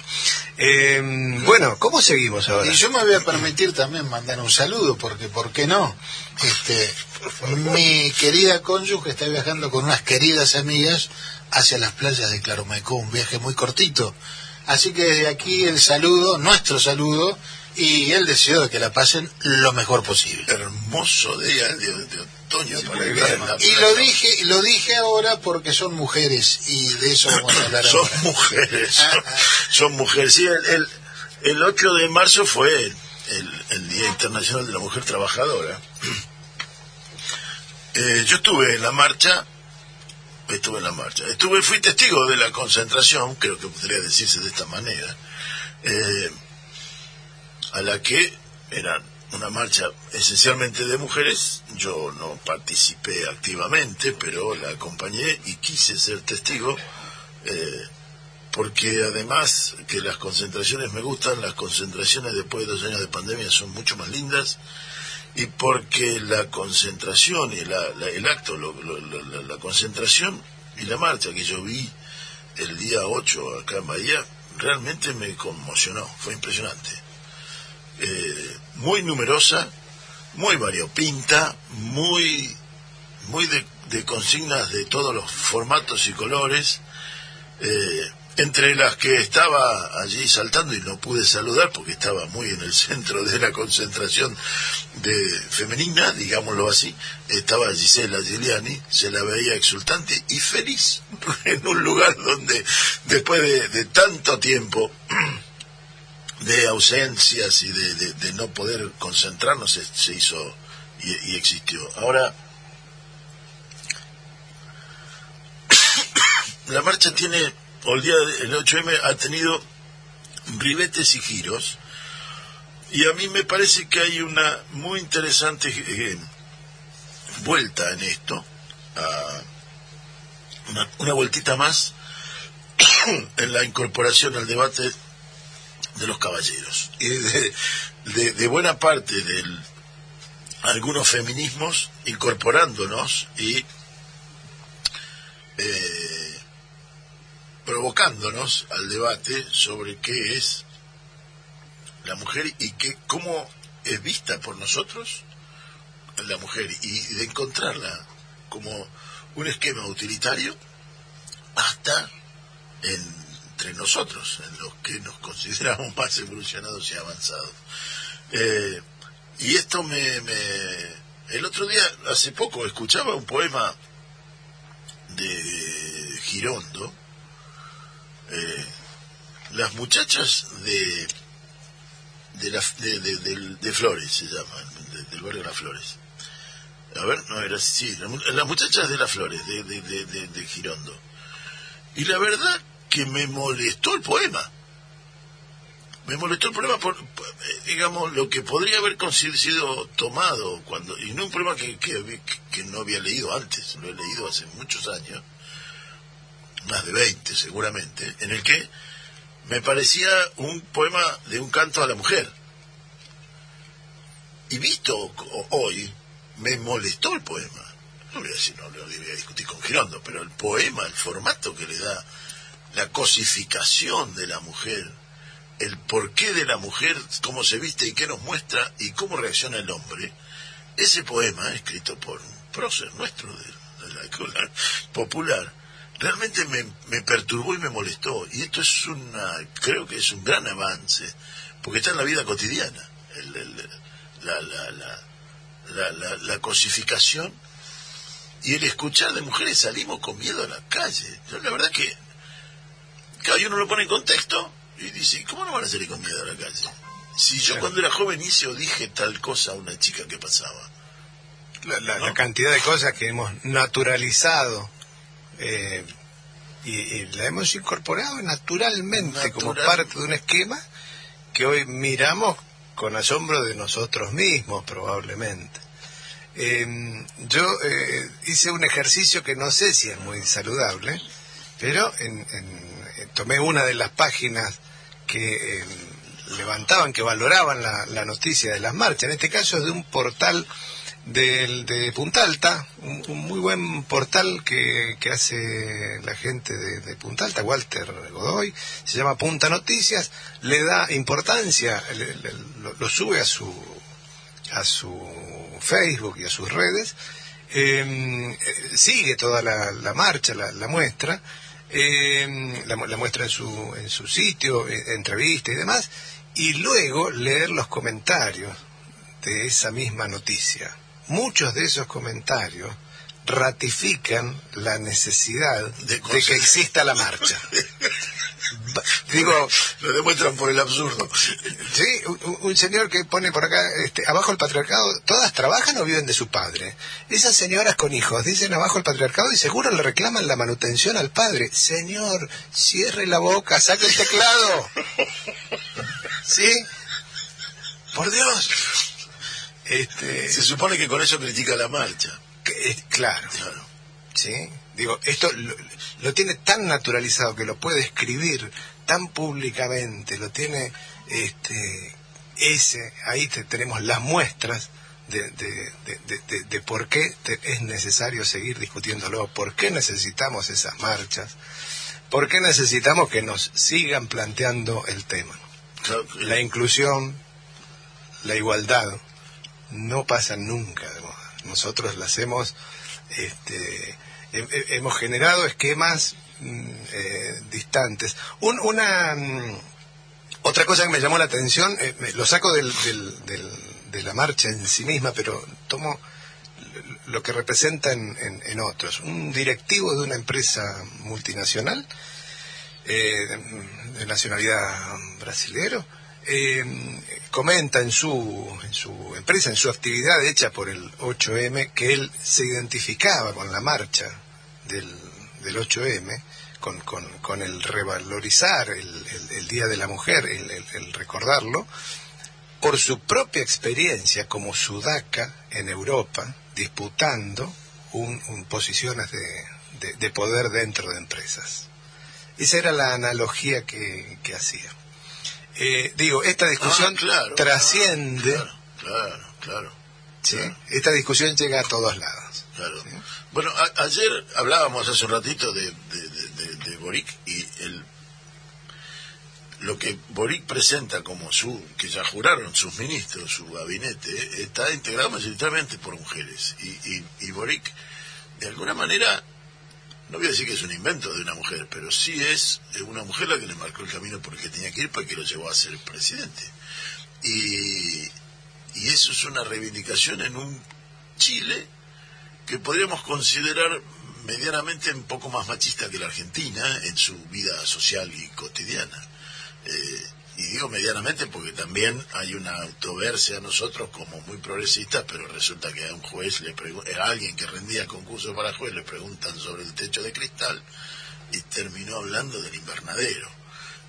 No, no, no, no, señor juez, usted no amerita para juez. Y lo peor de todo es que debe ser juez ahora ese señor que contestó esto. Y, y esto es un poco lo de el, el esquema de Boric. Y, y Boric invita a Rita Segato y entre sus invitados especiales, ¿no? Además de Estela Carlotto para, para seguir nombrando mujeres. Y, y a otra abuela que es de nacionalidad chilena, una abuela de Plaza de Mayo de la Argentina. Pero digo, este esquema de, de, de, normalizar la, la, la relación como si fueran iguales, y es muy buena la observación, pues, él lo compara con él como sudamericano intentando en un mundo corporativo ascender por su propia por lo que lo, lo que nos venden del, del mérito, por su propio mérito dentro de una empresa. Y nunca va a dejar de ser un sudaca, nunca va a dejar de ser un brazuca para, para el- el poder. Y a- con la mujer le pasa eso. Nunca va a dejar de ser una mujer. Y entonces anda a lavar los platos o tráeme un café. Es un espanto. O barrer eh, que está sucio vos que sos la mujer del grupo. La, masividad de la marcha no se está diciendo que eso está cambiando eso, está- eso ya no es Sí. tan así, no está pasando por ese lugar. Bienvenido. Señores, yo les propongo, ya que estamos hablando de mujeres, irnos a un poquito de música de una gran mujer. El 8 de marzo se cumplió un año del fallecimiento de Chabuca Granda. Sí. Así que me parece... Si me, un- me sí, permitís el tema ¿Cómo que- no? una cosita sobre el tema que vamos a escuchar este eh, Cardo y Cenizas porque Chabuca lo escribe pensando en como un homenaje a Violeta Parra que se había enamorado de un hombre mucho más joven que ella.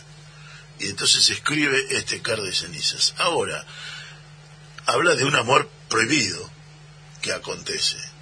Le pega una vueltita de tuerca y ese amor prohibido es algo mucho más amplio que lo que nos, que nos está cantando Chabuca, que la simple prohibición con la que se la acusó a Violeta por estar enamorada de un hombre mucho más joven que ella. De ser al revés, sería un grande, pero ¿cómo se va a enamorar de un pibe, una vieja? No, tiene que enamorar un viejo de una piba, está bien. Esto lo- pero es un amor prohibido el que canta Chabuca que se podría ampliar mucho más que la diferencia de edades. Así que escuchamos entonces Cardo y Ceniza.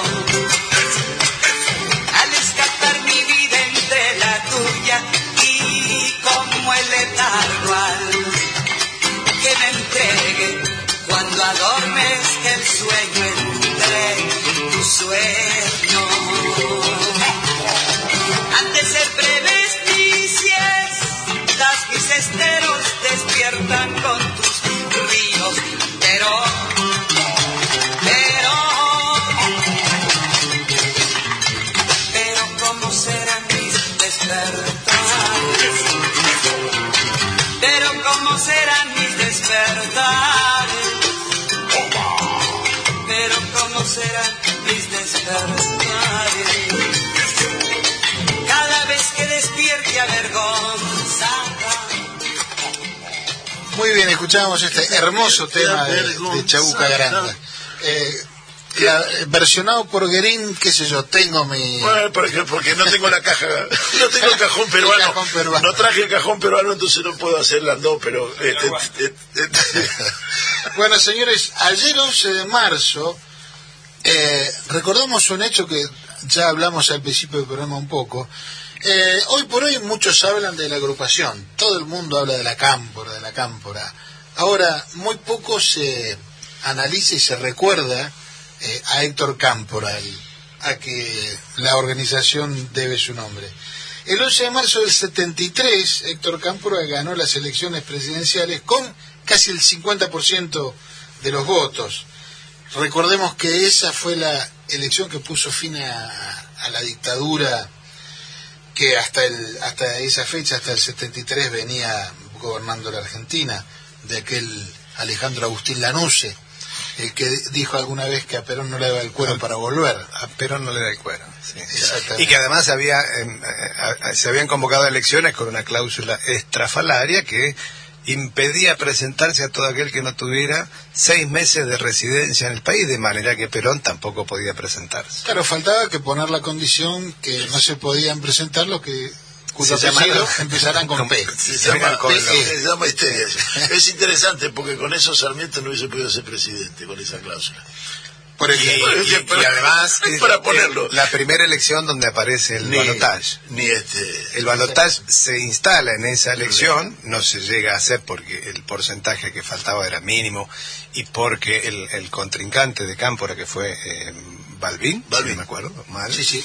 eh, desiste de, de- de esa segunda vuelta, pero esa es la primera vez porque también se imaginaban que el, el, el antiperonismo, todo junto, eh, impedía el acceso del peronismo al poder. Entonces yo les propongo que escuchemos un audio muy cortito que resume palabras previas a la elección pronunciadas por Cámpora y otras en la ceremonia de Asunción, porque de alguna manera dan marco, dan contexto, eh, describen eh, incluso la situación eh, política general de aquel momento. Lo escuchamos y después charlamos un ratito.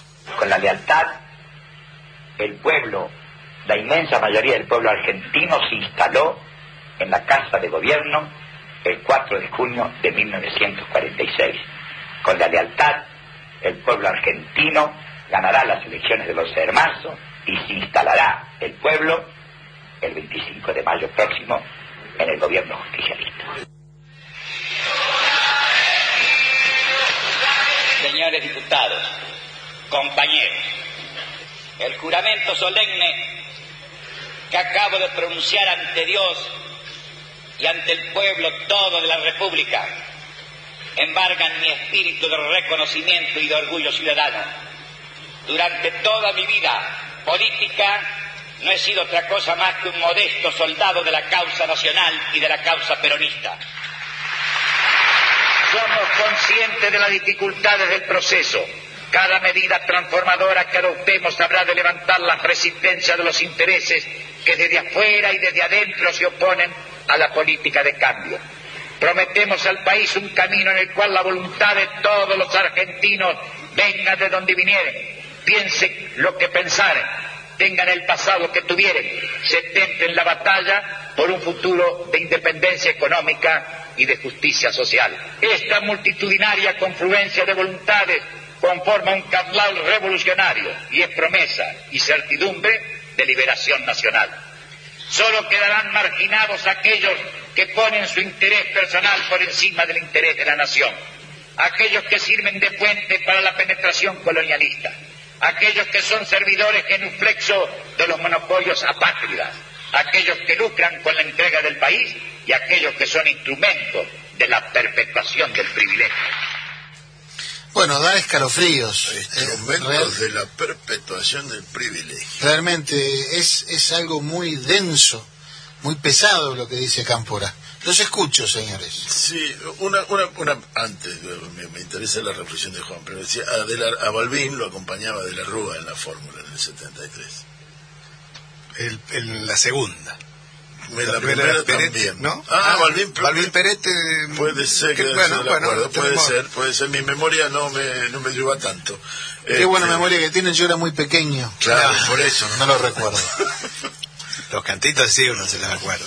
¿eh? Cámpora y Solano Lima, los hombres del frente y de Perón. Em, eh, yo, el, el- el 11 de, de- de marzo marca eh, marca la, la, la victoria de un eh, movimiento popular forjado desde la resistencia a las dictaduras eh, atravesando durante 18 años eh, prohibiciones, este, atravesando eh, elecciones fallidas en el medio, digo, un- un- una, una cantidad de hechos contra la- la- las mayorías populares inéditos en el país y que, que después tuvimos un episodio peor aún, pero hasta ese momento era, era inédito, en el cual era abierta la- el impedimento a que las mayorías populares lleven adelante su voluntad. Se convocaba una elección y no se podía presentar el, el- el partido peronista. Si, se- si sus candidatos se presentaban con otro nombre o con otro partido y ganaban esa elección, Se intervenía. eh, se intervenía y esa elección no podía ser, ¿no? El caso de en la provincia de Buenos Aires, nada menos, la fórmula Flamini-Anglada Sí, exactamente. en el año 63. Digo, son 18 años en el que el conjunto del pueblo no deja de, eh, de, de- de dar la batalla política mientras sigue luchando por construir su, su, su base social, por no perder derechos. Ese periodo es de crecimiento, incluso en, en- en- algunos aspectos económicos. Hay, no, hay un hito más, que, que fue el, el intento, es decir, la anulación de la constitución del 49 y el intento de hacer una constituyente sin el peronismo, que fracasa. Que fracasa por los propios diputados que, que, que no dan no dan participación como para que se haga una constitución de espalda al pueblo. Y se rompe esa constitución quedando nuevamente la constitución de Medio Central con el 14 bis de los 14 dere- bis que recordemos- re- que, que trae los derechos Tiene- sociales que venían de la constitución del 49. que recordemos tiene, entre otras cosas, por ejemplo, la participación en las ganancias de las empresas de los trabajadores. Y el, el- el Por ejemplo. salario mínimo vital y móvil y la, la jubilación atada a él. Ese, ese es el 11 de marzo. El o- o sea, El 11 de marzo es el triunfo de ese movimiento popular, eh, que tiene su- sus altibajos, que tiene su- sus, este, sus distintas miradas, sus, y, y que va ganando al, al- al compás de lo que sucede en el mundo eh, algún grado de, de- de violencia en, su, en sus reclamos. El, el 11 de marzo era la oportunidad histórica de, eh, de, de dejar, de dejar de lado aquellas formaciones que habían este, empujado la, la llegada de, Perón a la Argentina en el año 72 y empezar a construir esa agenda que Perón planteó luego, que era de la unidad nacional. El 11 de marzo también marca una cosa, es decir, que todo ese capital político que había, esa movilización social que había, todos nosotros recordamos, aún siendo chicos, la efervescencia por la participación política. Era un hecho eh, que nos marcó a todos los que la, atravesamos. Eh, esa efervescencia eh, no se sostuvo en el tiempo, hubo errores mm, propios y esa discusión no pudo darse porque después vino la bestialidad de la dictadura del 76. Nosotros necesitamos darnos la discusión de ese periodo. ¿Por qué? Para sacar conclusiones, para aprenderlas, para, para saber qué errores no volver a cometer.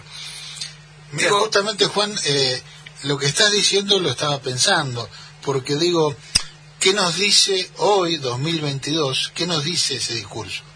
Eh, y lo que estás diciendo me siento totalmente representado. Digamos, sin llegar a los extremos de aquel momento, que había lucha armada, había posiciones mucho más duras, más definidas, más encontradas. Pero lo cierto es que eh, hoy también hay factores de desunión, distintos, afortunadamente muy distintos. Pero lo cierto es cómo se plantea ese mensaje de unidad, eso lo que dice Cámpora, piense como pensar, eh, bueno, ¿cómo lo traducimos hoy eso? Porque eso está absolutamente vigente. es, es una gran pregunta. Eh, hay una, sí, está vigente y hay un par de diferencias, ¿no? Es decir, estamos hablando del 11 de marzo del 73, el 11 de marzo del 70, el 11 de septiembre del 73 fue el brutal golpe de Estado en Chile. Solo Eh, seis meses. Es decir, seis meses después, por haber gobernado Uruguay. Y la dictadura en Brasil seguía firme, a pie juntilla, con este, eh, o- o progreso, con, con este con, con su con, su esquema de, de cabeza imperial de subordinada al poder central de Estados Unidos. Y esto era el entorno en el que estaba aquello. Entonces, si el intento en Chile de un socialismo a través de la democracia eh, había sido un aprendizaje, no fue un aprendizaje para nosotros de este lado de la cordillera, es porque no supimos ver qué estaba aconteciendo. Eh, y que todos denunciaban, la CIA está atrás del golpe de Estado, sí, está, está atrás del golpe de Estado y la CIA está desembarcada en Argentina, muchachos. Digamos, Ahora- si leemos el diario, interpretémoslo. To- tomo tomo la, la, la- la- la pregunta de, de- de- de Claudio. Para mí la enseñanza para hoy es que hay que, que hacer todos los esfuerzos para que el capital político que se construye no se pierda. Las organizaciones que logran construir capital político, capital humano, simbólico, estructural, no pueden perderlo. No lo pueden perder y que están referenciadas en, el movimiento nacional y popular. No, eh, ese valor, aunque dé pasos tácticos de avance y retroceso, ese valor hay que conservarlo, porque es lo que nos da una perspectiva de futuro. Esa pérdida, ¿sí? En, el 73 en- y, y la, la- dictadura del 76 la, la terminé de pulverizar, costó enormes esfuerzos empezar a reconstruirla, mucho más de 20 años. ¿sí? Entonces, visualizar que ese es un valor, visualizar que hay que, conservarlo, que hay que eh, tratar de acrecentarlo, tratar de saber que hay pasos adelante y pasos atrás, es parte de esa, de esa conservación. ¿Sí? Y no es eh, burocratizarse, no es, no, simplemente decir ese valor es estratégico. ¿sí? Eso fue lo que permitió el triunfo de Cámpora en el 73, la vuelta de Perón y la vuelta de Perón en septiembre. Pero cuando llegue septiembre tocaremos el... Por supuesto. Tocaremos el tema de qué es lo que Pero pasó. lo que es cierto es que se trata de construir. Claro, El mensaje es construir y se construye poniendo un ladrillo encima del otro, eh, de a uno. Y, y esto es así. Aunque parezca obvio y parezca remanido, ¿no? Si, si me permite, cierro con la frase supuesto. de Perón, ya que estamos en esto. Dice, Perón dice, nos dice, el peor de los nuestros es mejor que el mejor de ellos. Y me parece que eso tenemos que visualizar. No perdamos de vista. No son lo mismo. No, No, seguramente. No, Scioli no era igual que Macri. Eh, dentro de ese no ser todo lo mismo, eh, no todos los periodistas son lo mismo. Hay una, una crítica generalizada a la actividad periodística, pero en realidad estamos hablando de personas de carne y hueso, de, de- de profesionales del periodismo. Y en ese sentido, y también con el ánimo de relajarnos un poco, de divertirnos, eh, con el y también a manera de introito del, del segmento que viene, eh, circuló esta semana pasada, circularon memes con fotomontajes que mostraban a Vladimir Putin eh, sobre un caballo, sobre un gran corcel, también jineteando un oso, un águila, en fin. Yo no tengo Eh. con un solidoterio, pero no sé. y bueno, dentro de ese de eso el conjunto de memes apareció uno donde está se lo ve a Putin sobre un oso. Bueno, les vamos a, a reproducir para aquel que no lo escuchó eh, la opinión periodística de Nelson Castro acerca de esa foto. Recordemos además el perfil de Putin que se viene mostrando en todos los últimos años como el hombre fuerte, en torso, montando, sí, de verdad, montando osos, nadando, sumergiéndose con un submarino en aguas heladas. Un dato para que te fijes, dijiste algo muy importante y quiero porque esto me lo comentó una de las fuentes hace unos días sobre Putin. Me dice, no crean todo lo que ve. El oso estaba maestrado. Doy este dato porque me lo señaló la fuente. Igual yo no me subo arriba de un oso ni... No, ni- tampoco. ni bueno, maestrado, claro. te quiero decir que para que eh, formó parte... No, pero está bien, hay toda una campaña entonces de comunicación. No, Yo voy a, ¿Qué me recurrir- dicen? yo No, voy a no, recurrir a una frase de un famoso y muy buen actor en una película que dice, ahí lo tenés al pelotudo. No se puede creer. Se- no se puede creer que, yo que- digo, que el oso estaba amaestrado. Sí, el caballo que probablemente monte eh, eh, también está adiestrado. Sí, claro, no. Bueno, No se va a subir a un cimarrón. dos cosas que reafirman algunas de las, de, las Pero- cuestiones que nosotros venimos sosteniendo. Primero, aléjese de los memes. Alejémonos de los memes que sirven para esto, para reírnos un rato, pero no para darle más No para contenido. hacer política, Y segunda cuestión es, hay que insistir con que en los zócalos de los canales de noticias de 24 horas diga consumir noticias 24 horas es perjudicial para la salud. Esto tenemos que seguir insistiendo. Exactamente, es nocivo. Totalmente, porque yo realmente yo no puedo creer. Además, digo, el equipo de producción habría que echarlo, por lo menos, porque no puedo creer que Nelson Castro haya dicho eso en serio, pero lo dijo en serio.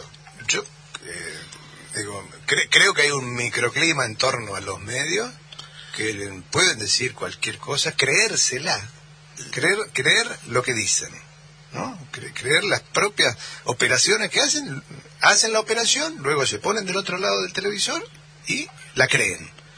Eh, me parece que es tremendo. Claro, Con lo- Así que hagamos el esfuerzo de salir de eso. Sí, hay algo como... me- me- yo también los compadezco de alguna manera. Si recordemos una huevada, ¿no? Una, un tiro acá, como, como un paralelismo. Eh, existen canales deportivos dedicados al deporte. Los canales que se dedican al deporte hablan de fútbol el 98% del tiempo. Y el 2% hablan de alguna otra cosa. Y este esquema uno lo puede entender en base a que el giro del negocio y lo que está en el negocio y etcétera etcétera del negocio. Entonces hablan de fútbol y eso es el negocio y le dicen que es deporte. Está bien qué sé yo te perdono. Tuvimos dos años de pandemia un año y medio de todo cerrado no había partidos de fútbol. Los canales los programas y los canales específicos de deporte siguieron hablando el 98% de fútbol. No había partidos. Claro. Y ahora vos tenés un tipo que tiene que hablar 24 horas de fútbol, de lunes a viernes, con repeticiones sábado y domingo, Te hago una sin que haya fútbol. Claro. Es como, decir, es como que, no sé, estoy en el desierto de Sahara y tengo que hablar de natación, con deportistas saharianos que naden. Y tengo 24 horas al día durante toda la semana para hablar de natación en el Sahara. Yo, ahí, este, si, si se hablara de fútbol, podemos, no sé si 24 horas, pero un rato. Eh, el, el tema es que se habla del, de, lo de alrededor, de, Claro, de claro, la ¿no? interpretación, de la... eh, bien, ¿no? No, no, pero No. se habla de la esposa de, del, con, Y- quién, con quién durmió la novia de, para Sí, qué. tal cual. Digamos, Y esto le dicen que es fútbol, eso también está. Ahora, lo, lo, lo peligroso de todo esto, lo dramático de todo esto, es que esta gente, estos medios, fijan agendas, forman sentido Sí, común, sí, eh, de manera que a mí no me extrañaría la semana que viene eh, escuchar a alguien hablando de Putin el oso. Realmente no, me No, extrañaría no, porque han claro. logrado taladrar la cabeza de la Pero gente. es capaz que sale alguno trayendo amor y decir, y hablando del oso, Del oso, es cierto. pobre oso. Claro, hace una síntesis. Es una buena idea, es- el Putin es malo porque domesticó al oso y para poder le sacó los dientes al oso, entonces después lo montó al oso, pobre oso como sufre, mira qué malo que es Putin. Podría ser la, la contracara de que mira, no es que se Digo- atreve a montar un oso, no, pobre oso, mira lo que le hacen. Digo, ese, ese esquema eh, busca, busca, tiene en el fondo un, un ra- razón de ser, busca indignar, busca eh, en- enojar, busca sentar posiciones bien binarias, bien, ¿no? Es decir, Sí, buenos sí. y malos, tiene que ser, no hay Además, mucho más. faltó decir que el oso estaba en una casa de Cristina y se lo había comprado Lázaro Báez en el sur. Eh, faltó eso. Si hubiera pasado también. Sí, sí, ha pasado. Totalmente, totalmente. Mientras tanto, digo, hay una agenda que no está. Porque es, es- si se ocupa el- con, con, con algo, evidentemente no se ocupa Cuando con hablamos cosas. de algunas cosas, no, no hablamos de, otras. otras. Entonces yo solamente digo, pues, che, no, no ocupa ningún lugar eh, que, por ejemplo, este IPF haya eh, hecho una inversión de mil millones de, dólares solo en el último trimestre, que tenga previsto un crecimiento para este año del 40% en gas y, del, y en petróleo, 40% de IPF. ¿sí? Eh, digo que esté mm, modificando las dos refinerías más importantes que tiene, la de La Plata y la de Luján de Cuyo. Esto no va a salir en ningún, no va a salir, va a ser una mención, va a ser una línea en algún lado. No porque estamos Digo- ocupados hablando del oso. Exacto. Y con la de Luján de Cuyo, eh, la semana pasada charlábamos con Aldo Duzdevich y, y Aldo decía que el petróleo que sacan en Neuquén lo están enviando a la refinería de Luján de Cuyo a procesar porque la Neuquén se opone a Mendoza. determinada- Mendoza se opone a determinada extracción de petróleo, ¿no? Es decir, y esto me parece que también son presiones sobre los gobiernos para que este tipo de, de esquemas se empiecen a, a rever y a remodificar. Eh, se planteó como una crítica, y creo que lo tiene como paradójica, pero de tres ex funcionarios del gobierno de Mauricio Macri eh, tienen fuertes intereses en una empresa eh, minera que crearon para el litio y están involucrados en la en el en el eh, en un proyecto en Salta con el litio. Y esto está bien uno se indigna porque sí bueno con la guita que se afanaron está- armaron una empresa minera y esto está, ahora pongámoslo en términos económicos esos personajes que formaron parte del gobierno de Mauricio Macri no hicieron inversiones de este tipo que son productivas, sino hasta que asumió el gobierno de Alberto Fernández. Porque lo otro que tenían era la especulación, y solamente Claro. la especulación. Y esta es la gran contradicción, Pero, pero, que ellos mismos tendrán que asumir. pero sigamos contando. es decir, Pero Esta semana, esta semana, solo solo tomemos cosas que, sus- que, que- que fueron noticias hace poquito. Esta semana se reunió el, el- el- el directorio de la de- de Comisión Nacional de Energía Atómica de la empresa nuclear para con los trabajadores de la empresa mm, de la, de la planta industrial de agua pesada que está en Arroyito, un monstruo, un gigante que cuando uno va sale de Neuquén hacia el sur eh, está al lado del, del Limay. Esa planta está parada. ¿Desde cuándo? Desde el gobierno de Macri. Dejó de lado este, la, la- la producción. em, empezó un programa de retiro voluntarios. Hay gente que todavía está eh, eh, empleada, que resiste en, en ese lugar. Esa planta que hoy, si hubiera que hacerla, tiene un valor de 3.600 millones de dólares. Una fortuna. además se está ¿Sí? importando agua pesada. Se está importando agua pesada. Esa es la mayor planta de agua pesada del mundo. Se utiliza como refrigerante en centrales nucleares. Eh, bien, la- Vale el, el planteo es que en el segundo semestre de este año empiecen con las maniobras de puesta en marcha nuevamente para abastecer a lo local y para también en este escenario tan tan difuso, tan confuso que tenemos y que era parte de nuestra nuestra agenda del día de hoy, eh, eh, tratar también de, de- de poder exportar ese agua pesada. Así que digo, estas son Y esto, si, una agenda. si me permitís, Juan, me trae a, a la mesa la, la cuestión de, mientras hablamos de Putin y el oso y no hablamos de estas buenas noticias, algunas de las cuales se acaba de describir, tampoco hablamos de aquellos aspectos de aquellas discusiones que es absolutamente necesario dar al interior de la sociedad. ¿A qué me estoy refiriendo? Vos estás hablando de energía nuclear. Bueno, eh, si uno va, por ejemplo, a la Plaza del Bolsón, provincia de Río Negro, en donde estuve la semana pasada, el primer cartel que uno ve es eh, Bolsón zona no nuclear. Eso me está diciendo que hay, ni hablar de no a la mina, etcétera, etcétera. Hay una posición tomada por un amplio, creo, sector de la sociedad que merece ser discutido merece ser discutido porque yo de ninguna manera pienso que aquellos que se oponen o a la minería o al desarrollo de la energía nuclear o a la explotación offshore de petróleo son mala gente y son enemigos. Pero son gente que con la cual nos debemos un debate. Y es muy profundo porque de ese debate depende el desarrollo nada menos el desarrollo argentino Tal cual. Con respecto a eso, yo no conozco la de Bolsón particularmente, pero conozco eh, otras declaraciones de consejos deliberantes como el del Bolsón, en el que si uno lee la letra del argu- la, la letra de el reglamento que, que, que se aprobó en el Consejo, estaría prohibido una bomba de cobalto en el lugar. claro por ejemplo por ejemplo ¿eh? entonces aclaremos que es una bomba de cobalto. Claro, la bomba de cobalto se utiliza para algún el tratamiento de algunos cánceres, pero entre ellos eh, o deberían estar prohibidos los teléfonos de litio en las zonas ocurrió otro no pero eso es que, es que pero eso es bien la ley el, el reglamento inhibe eh, el, el reglamento- el uso. el uso de una bomba de cobalto en el lugar no es decir eh, de- hay otras de medicina, me- se me ocurre esa, pero, pero voy al caso. Y hasta, y hasta entraría en debate una máquina de rayos X. Claro. Tal cual. Para sacar radiografía, digamos, Ahora, ¿no? esa, eso, eso solo demuestra que hay una discusión que está falseada. Esa- a eso voy. Esa, está- esa discusión está falseada. Entonces, me parece que la, la mejor eh, alternativa ante eso es tratar de ser lo más claro posible, de contar cómo son cada una de las, de, de cada una de las actividades, de, de- de exigir los mejores estándares que existan en cada una de esas actividades.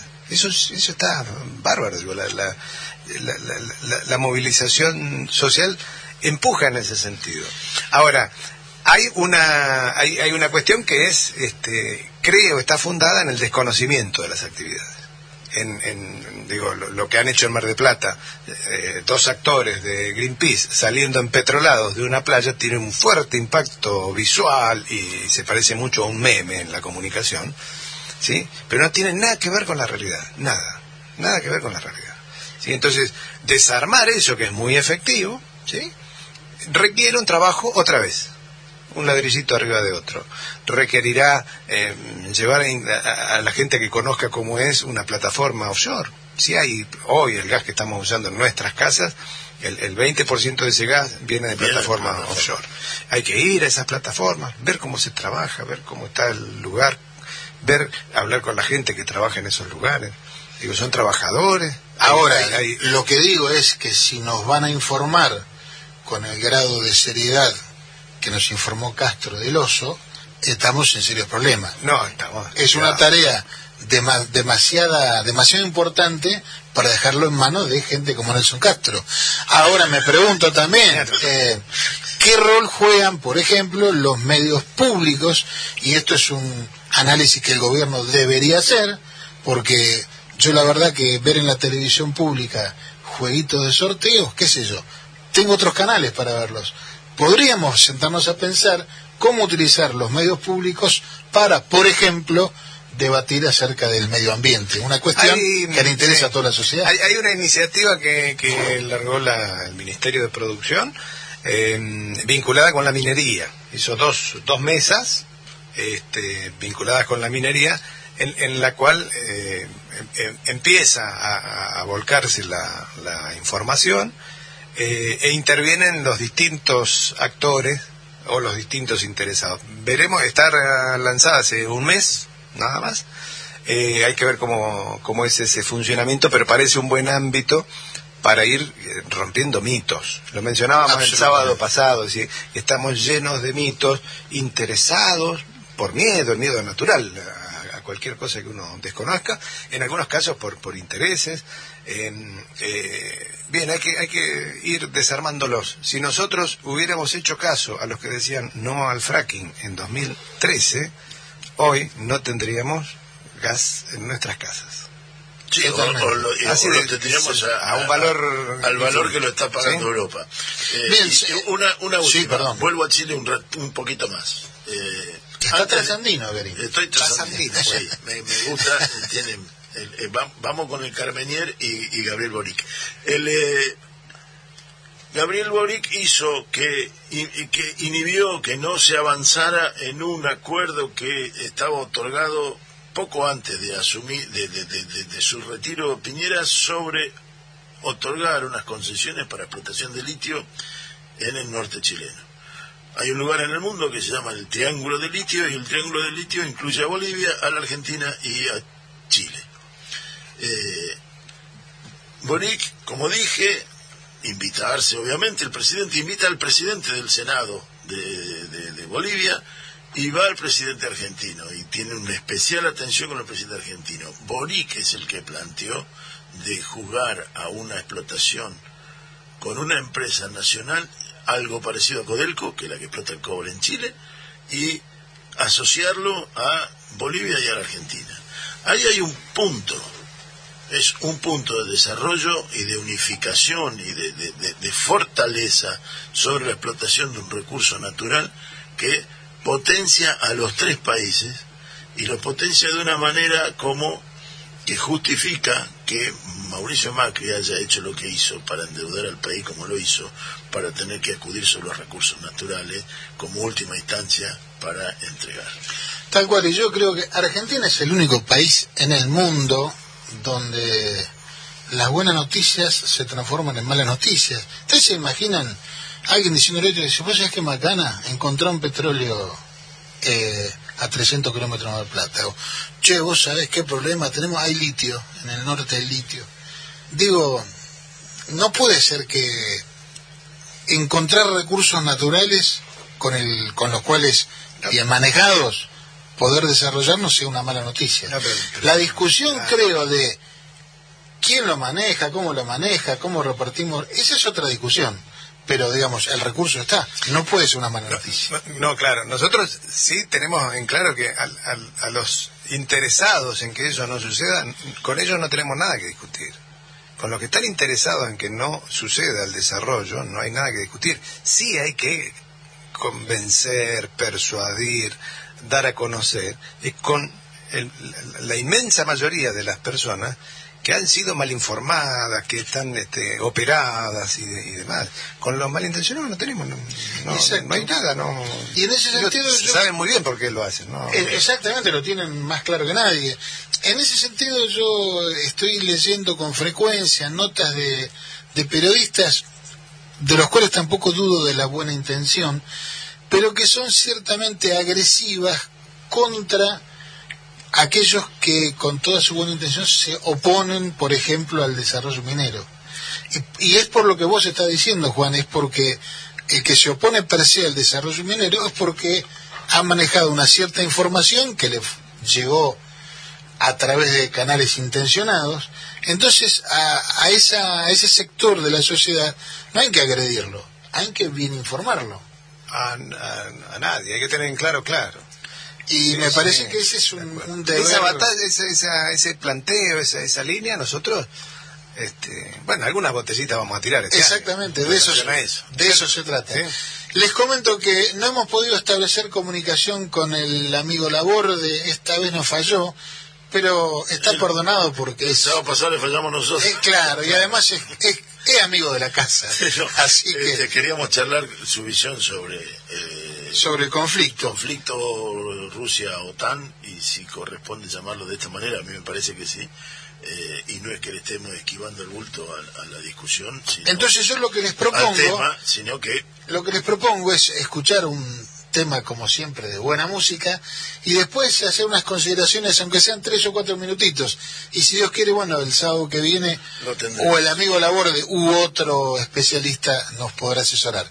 Así que ahora lo que vamos a hacer es, aprovechando que el 6 de marzo también se cumplieron años del nacimiento de un grande internacional, David Gilmour, de él estoy hablando, lo vamos a escuchar escuchando una, mm, perdón, lo vamos a recordar escuchando una versión eh, acústica de Wish You Were Here.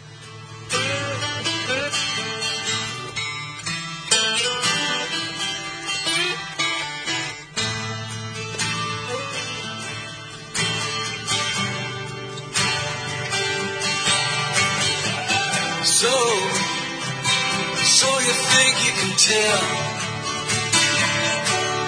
heaven from hell, blue skies from pain? Can you tell a green field from a steel rail? A smile from a veil. Do you think you can tell? Did they get you to trail your heroes for ghosts, hot ashes for trees, the cool breeze, cold for you walk on piles and the road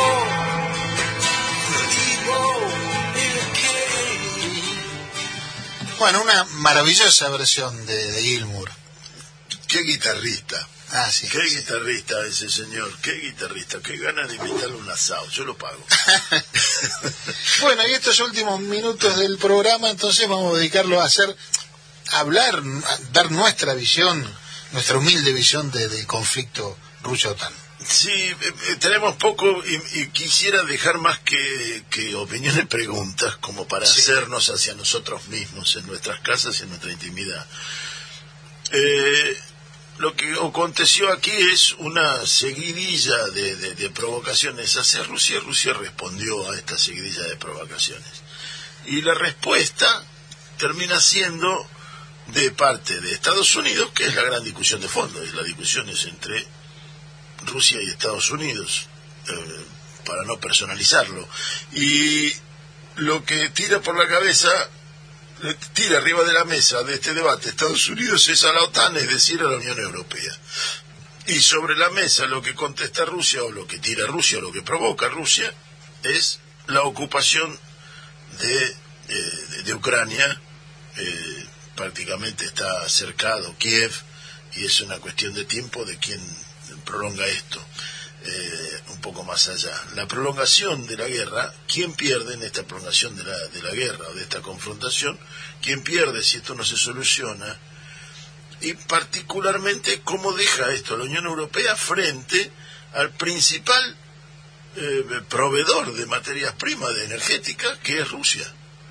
Es decir, eh, eh, la Unión Europea depende del gas ruso. Alemania, ma- casi la mitad del gas que consume viene de, Rusia. De hecho, no se ha detenido la circulación de flujo de gas a través de Ucrania para, la- para Europa, ni tampoco a través del gasoducto eh, subacuático el, el- que- que abastece principalmente a, a Alemania.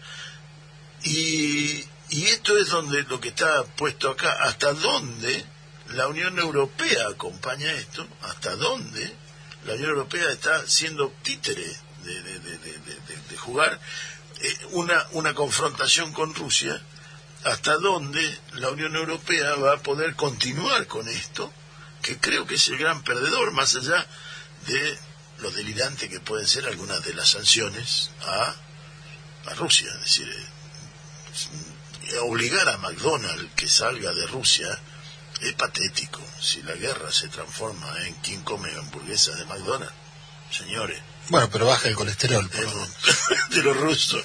Claro. o dejar de importar vodka ruso en Estados Unidos. No petróleo todavía. Pero vodka ruso sí, de- no, no importa más vodka ruso. Eh, realmente eh, eh, estamos en una situación muy parecida a la del oso de amaestrado de Nelson Castro en algunos temas, cuando en realidad lo que está dando vuelta es la gran confrontación, dónde y cómo eh, ¿cuánto pierde Rusia, cuánto pierde la Unión Europea si continúa esta confrontación con Rusia? Esta es la pregunta que, que debe hacerse y que deberíamos contestarnos. Sí, y es, yo creo que la pregunta clave, sí. Es la que eh, trae muchas respuestas. Eh, yo desde el punto de vista comunicacional, y ya para ir terminando, porque se nos termina el programa, eh, la importancia de las palabras, ¿no? Rusia invade Ucrania, Estados Unidos ocupa Siria o los países que ocupe. Eh, qué importante. Hay mil ejemplos como esos, pero digo, estas cosas ponen en evidencia cómo nos manipulan, cómo Sí. nos taladran la cabeza todo el día, todo el tiempo, a cada momento. Sí, y una, una en, en consonancia con eso, es decir, Rusia está aislada. Rusia está aislada de qué? De, de un pedacito del mundo occidental. Rusia no está aislada del mundo oriental. El mundo es más que El Occidente mundo- en el mundo caso. es mucho más que Europa. Que es el, el, el jabón, es el, es el, el- el jamón de este sándwich de Europa. Bueno, señores, nos vamos eh, porque nos hemos quedado sin tiempo. Le decimos gracias, gracias a Carlos Apablaza en la operación, gracias a todos los que nos han escuchado y los esperamos el próximo sábado en Botellas al Mar. Eh, si tenemos tiempo, nos vamos escuchando a Botas Sucias por Papo, que cumplió su nacimiento, cumplió hace poquitos días.